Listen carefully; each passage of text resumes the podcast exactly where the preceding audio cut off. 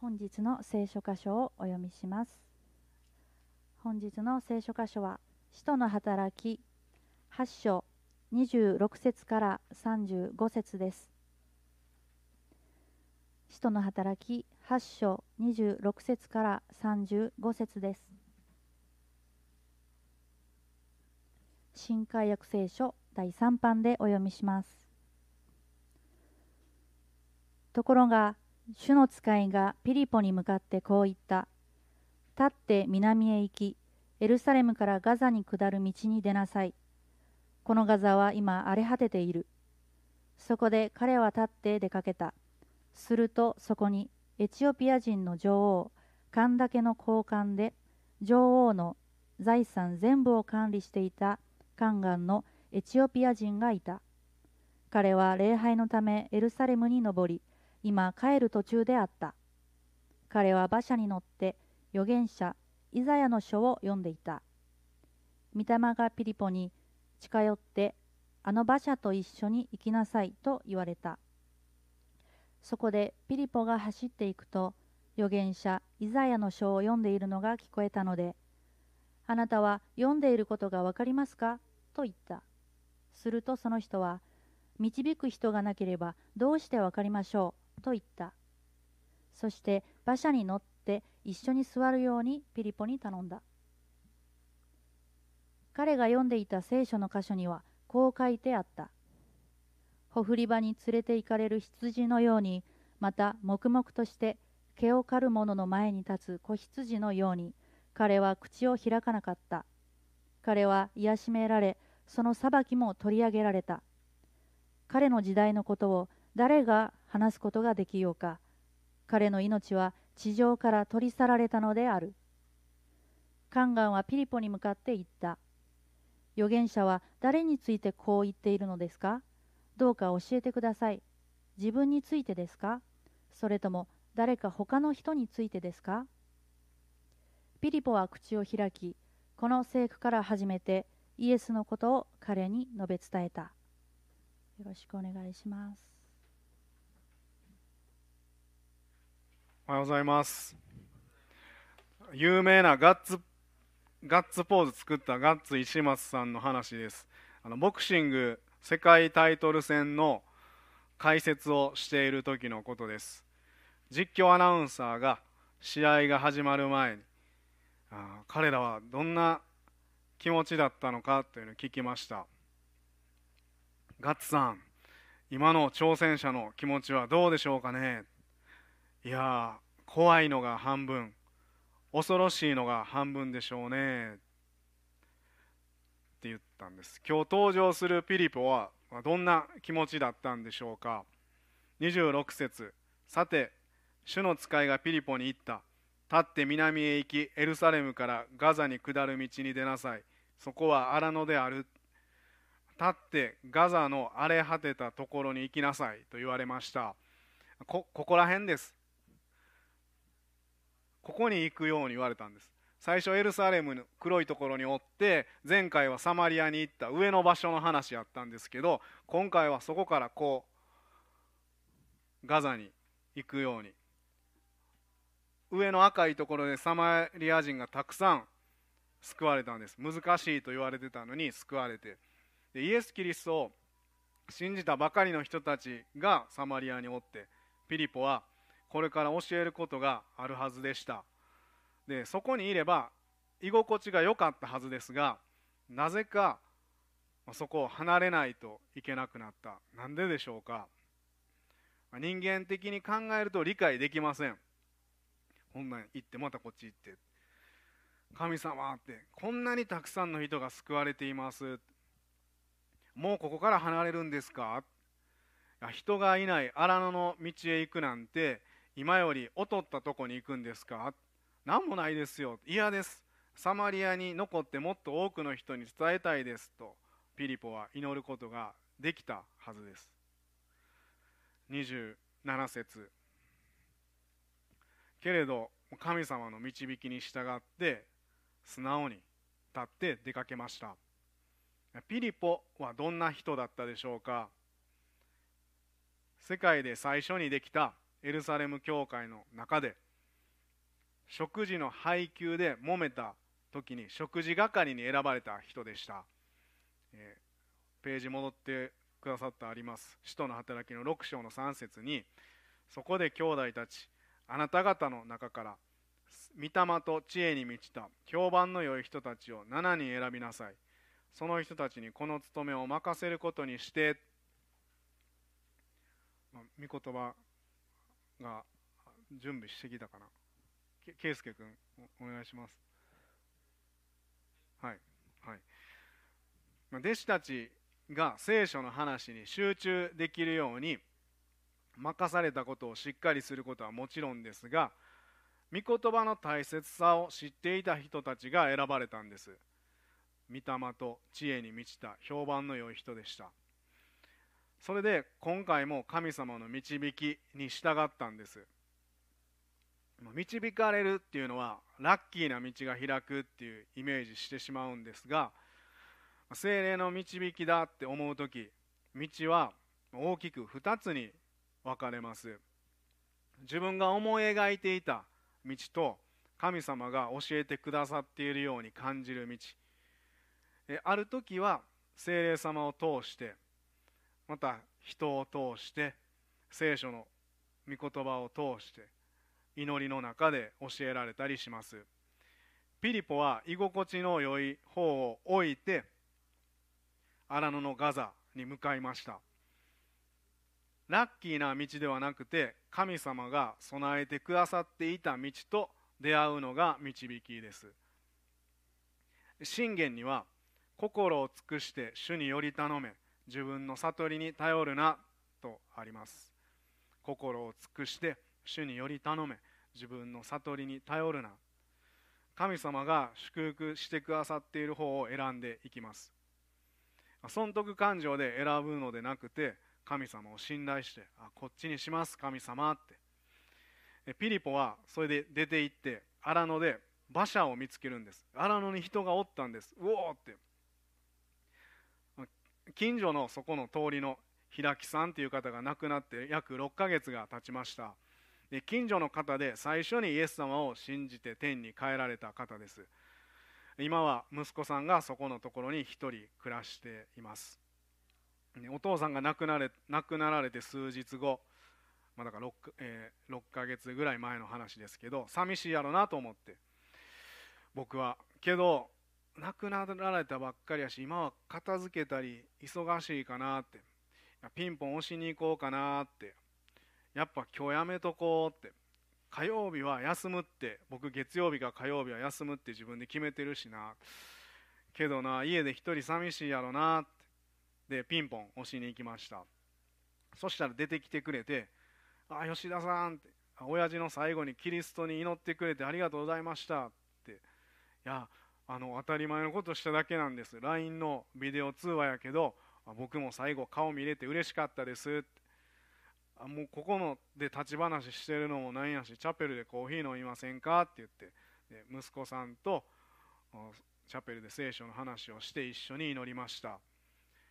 休みを選ばないでこっちを選んでよかったなって思いました。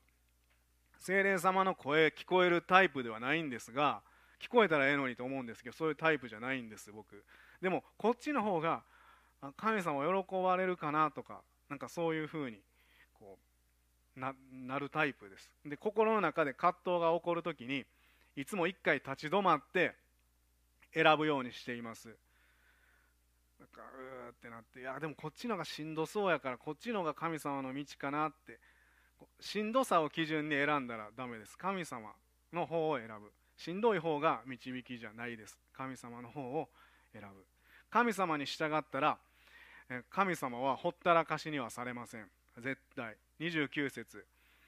御霊がピリポに近寄ってあの馬車と一緒に行きなさいと言われた。進んでいったら次どうするべきかっていうのを具体的に教えてくださる方です。近づいてみるとエチオピア人の女性カンダケの宦官に出会いました。勘だけっていうのはあの名前ではなくて称号肩書きです。だから何々勘だけっていう感じです。舞茸とかキノコじゃないです。でエチオピアでは王様は神殿でもう太陽神の息子と言われていてもう近寄れない存在だったんです。そこで国を治めるのは、まあ、女王さんに委ねられたんです。王様男の人はドーンってしててで国を治めるのは女王様。で宦官はその女王の財産全部管理してたんです、えー、聖書時代のエチオピアは今の次のページがあるんですけど今のエジプトとエジプトの南部と、まあ、スーダンぐらいだったんじゃないかと言われています。で Google マップで調べてみると約1000キロのこのこのなんかマーカーっぽい赤ら辺がエチオピアです、はい、で Google マップで調べてみたんですよ。約、えー、1000キロの距離を移動してこのエチオピアの宦官はエルサレムに礼拝に来てたんです。だから往復2000キロです。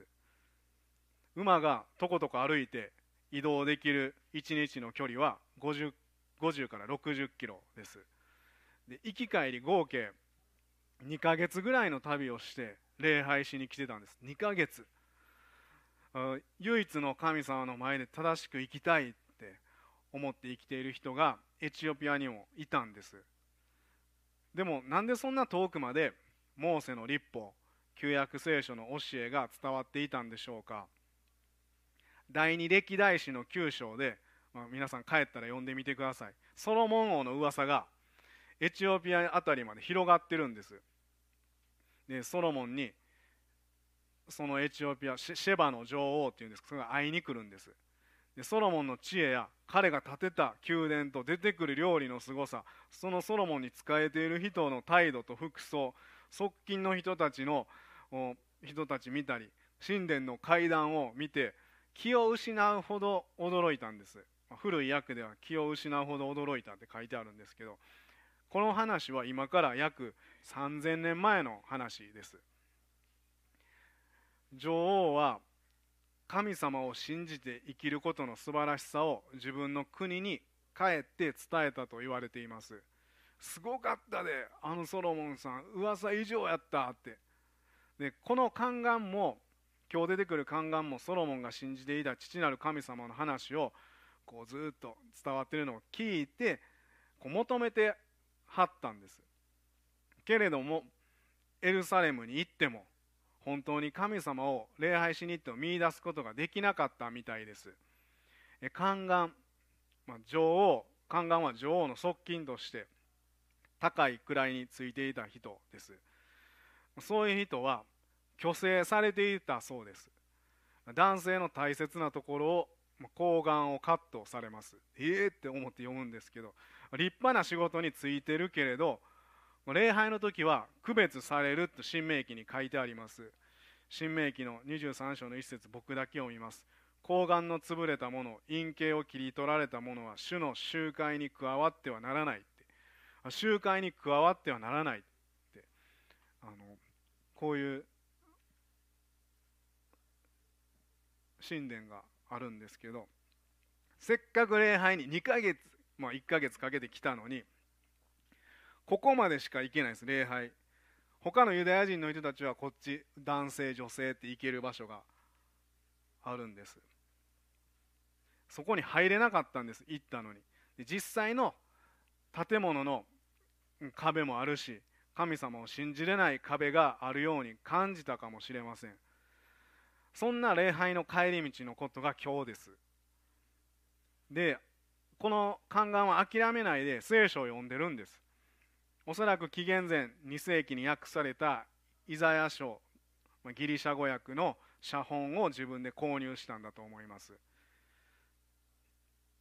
一つ目のポイントは求めて御言葉を読む。求めて御言葉を読む。宦官は馬車の中で声に出して読んでたんです。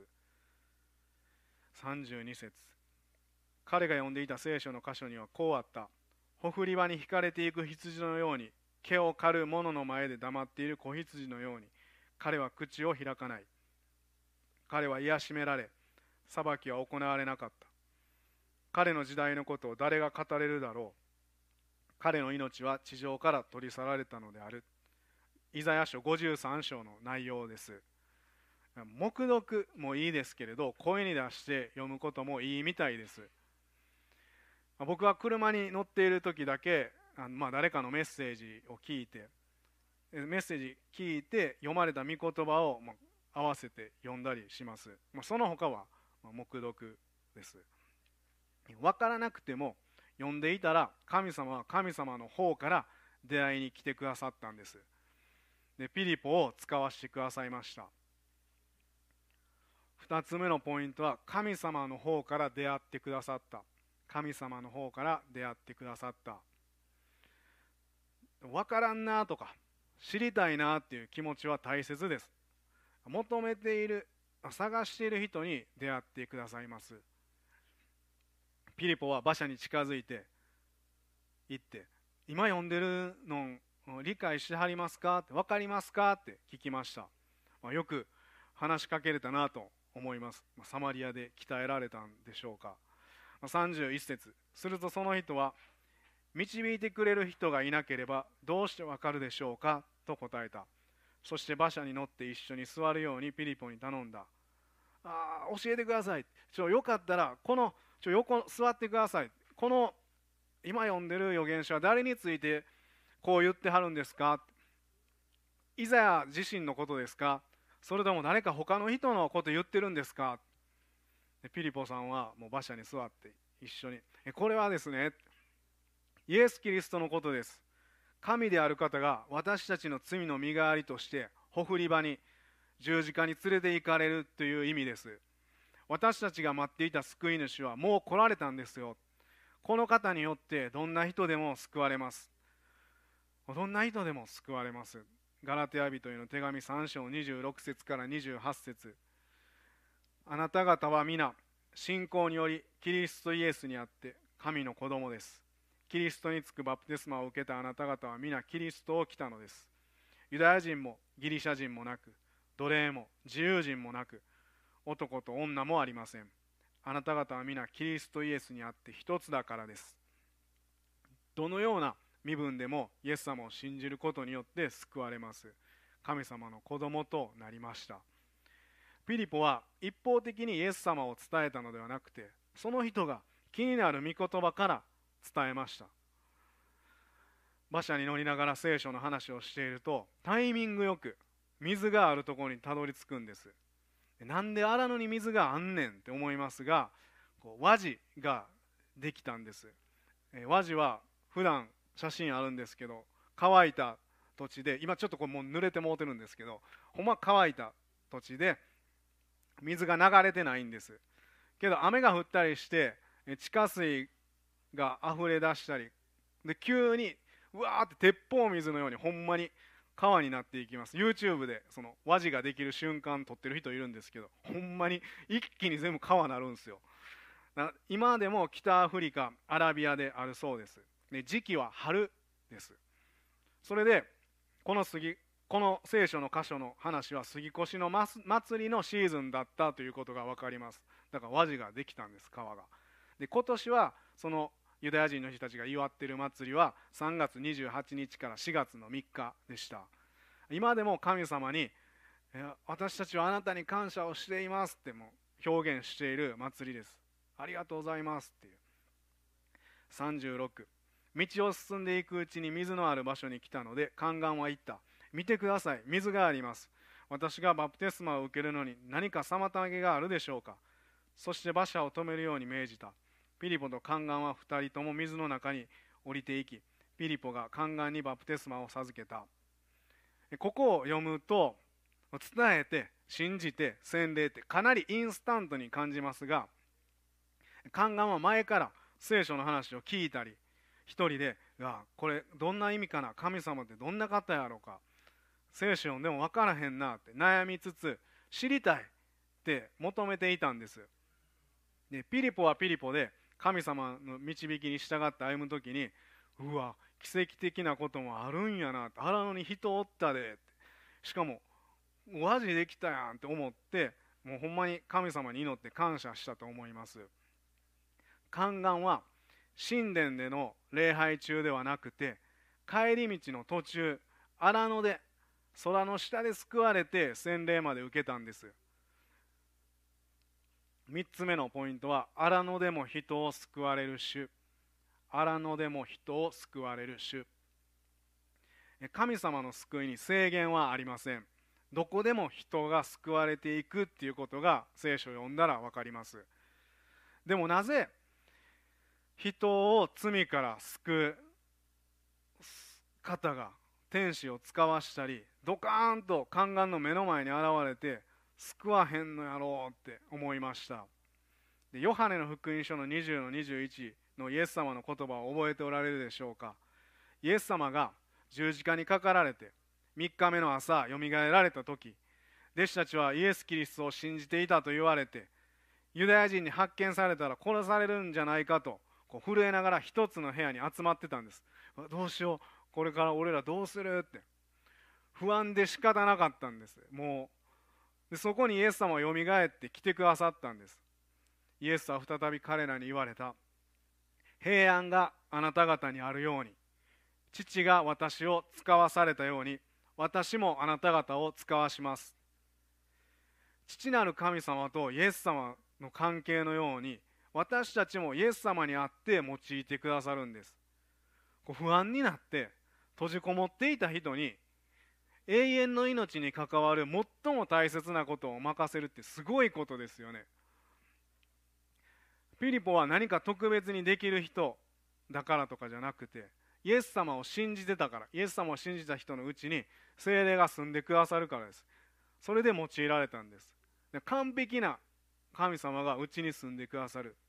だから任してくださるんです、えー、金曜日聖書の学び会いつも楽しいんですけど、まあ、午後は秋広君と一緒に聖書を読んでそれぞれ思ったことを話し合っています、まあ、今は創創世紀マルコ、えー、使徒、えー、黙示録。でもう今は第一コリンと呼んでるんですけどそこその時にいつももう、まあ、秋広君ははっきりと信じた時の話をあの昨日の昨日起こったかのように話してくれるんです。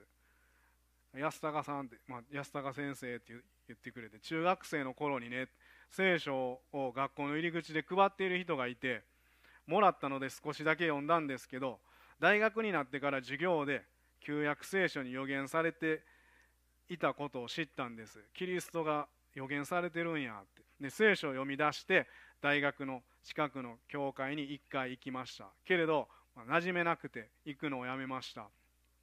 家には聖書があってたまに読んでいました。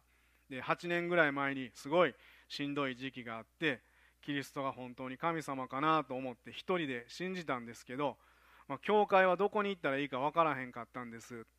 それから月日は経って2018年の11月くらいに母が家に帰ってくるなりあんたっておばあちゃんの家のお隣さんプロテスタントの教会やってホープチャペルって言うねんて庭の手入れに行ったら牧師さんが挨拶に来て声かけてくれはって手伝ってくれはったよ。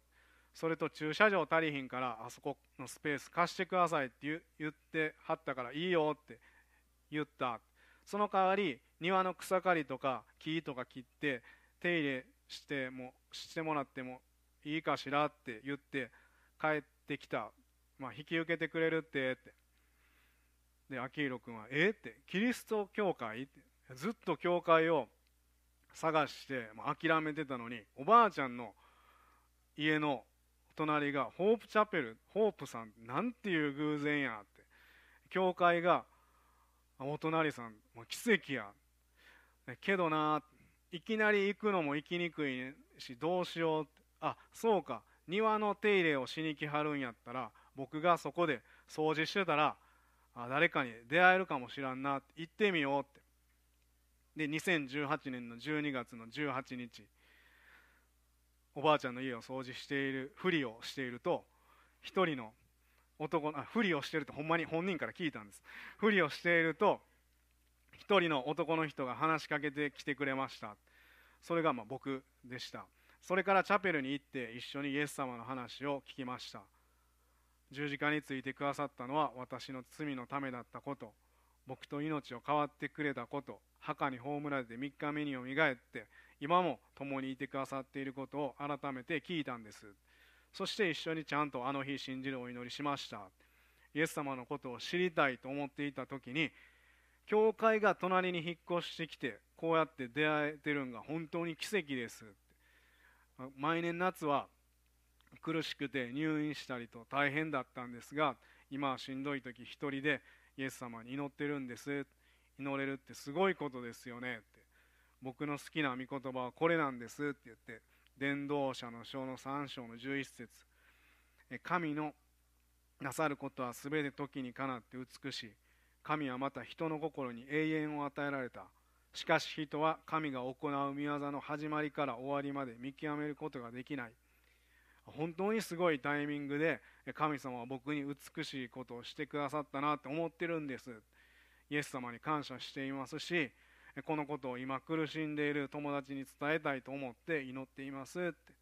で金曜日たまにですけどあのその友達のために一緒に祈ったりしています。神様に従う時人が救われるっていう奇跡を見させてくださいます。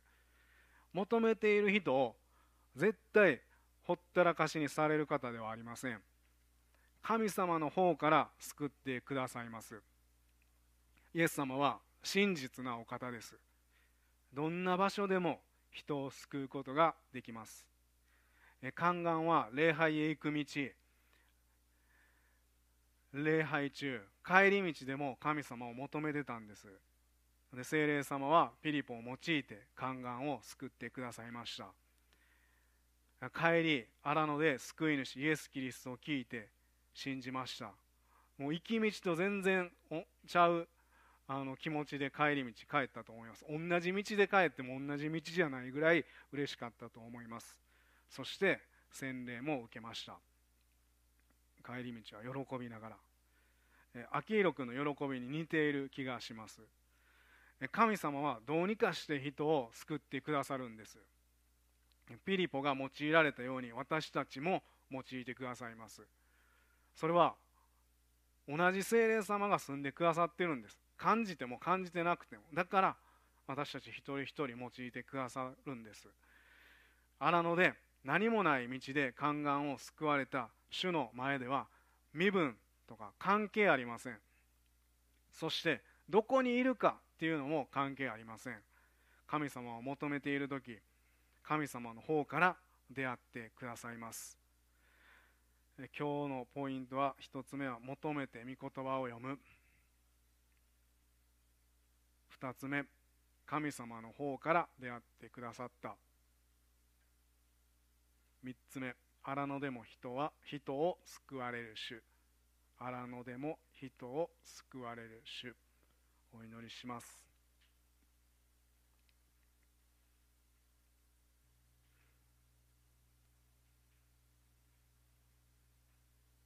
平安があなた方にあるように父が私を使わされたように私もあなた方を使わします。父なる神様あなたが私たちを使わせてくださることを不思議に思い感謝します。うちに住まわれる精霊様によって毎日、え美しいタイミングの方をあなたによって選ぶことができますように私たちの人生を用いて美しいことをなさられる主主を信頼し感謝します、え心に葛藤がある時どっちに行けばいいか悩んでいる時私たちあなたに聞いて生きていけることを本当に感謝します。あなたに従う時にあなたが語りかけてくださってさらに進むべき道も教えてください。お願いします。そしてあなたを求めている人悩んでいる人どうしたらいいかわからない人に出会った時にあなたが力を与えてくださってその人があなたのもとに立ち返るような言葉を私たち一人一人にお与えください。平安があなた方にあるようにと言われたように私たちのうちに平安があって生きていきます。どうぞ毎日あなたがこっちかなあっちかなって悩む時にこっちだよと案内してくださいますようによろしくお願いします。イエス・キリストのお名前によってお祈りします。アーメン。それぞれお祈りしましょう。